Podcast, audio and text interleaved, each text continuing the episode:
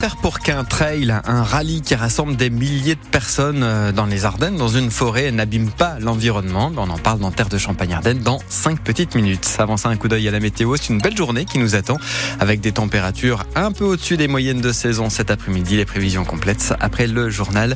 Bonjour Étienne Cholet. Bonjour. Un joli cadeau pour les 170 ans de la naissance de Rimbaud. La ville de Charleville-Mézières s'est vue offrir des manuscrits de Rimbaud hier. Deux lettres du poète natif de Charleville-Mézières achetées aux enchères en décembre pour 280 000 euros par Pascal Urano, dirigeant de l'entreprise de BTP Urano et ancien président du club de foot de Sedan. Le souhait de l'homme d'affaires, c'est que ce geste soit la première pierre à un projet local plus vaste autour de Rimbaud.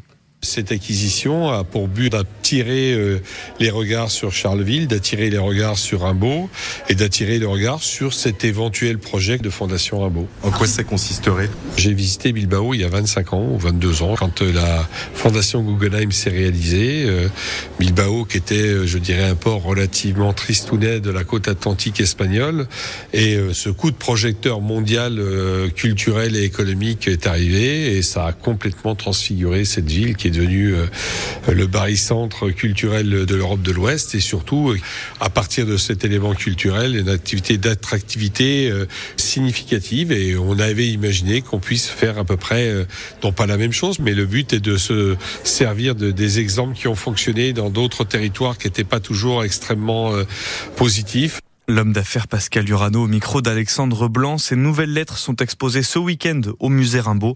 Pour l'occasion, il ouvre gratuitement ses portes aujourd'hui et demain. Le lot offert à la ville de Charleville-Mézières comprend aussi un poème de Rimbaud, copié à la main par Paul Verlaine, l'amant du poète ardennais.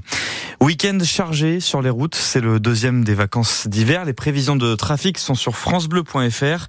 Galère sur les routes et galère sur les rails. Sur un million de voyageurs prévus, 150 000 resteront à quai ce week-end. La grève se poursuit à la SNCF. Les contrôleurs demandent notamment à renégocier l'accord sur les fins de carrière. La France s'engage à fournir cette année jusqu'à 3 milliards d'euros d'aide militaire supplémentaire à l'Ukraine.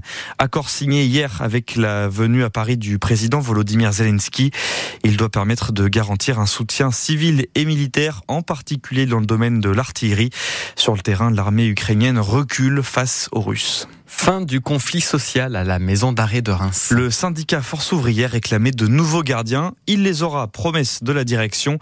Quatre surveillants pénitentiaires seront embauchés en septembre. Ils sont une quarantaine à la maison d'arrêt de Reims pour surveiller 130 détenus. Le réseau Zébulo continue de s'agrandir à Reims. 200 vélos bleus électriques et en libre service pour 60 stations. Un chiffre qui augmente. Une station de plus la semaine dernière au Planétarium. Quelques jours plus tôt, une autre ouverture à la gare TGV. Et Elsa Fournier, chaque nouvelle station est le fruit d'une longue réflexion de la part de l'entreprise qui s'occupe du réseau Champagne-Parc-Auto.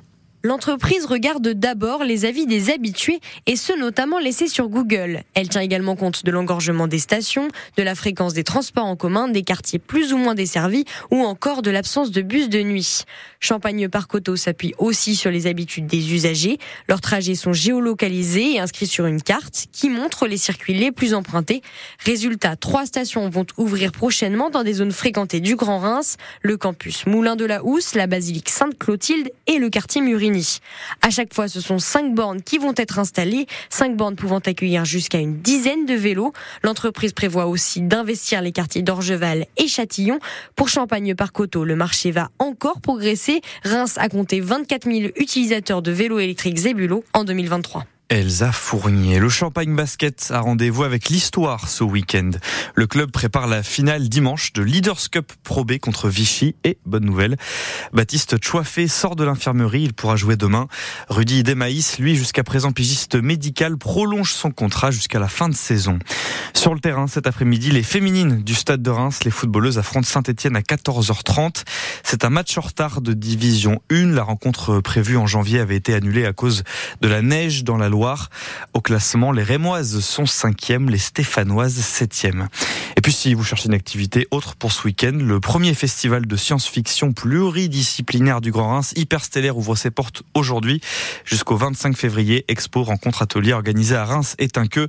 Au programme, par exemple, aujourd'hui, l'exposition Briques utopiques réalisée avec des Legos.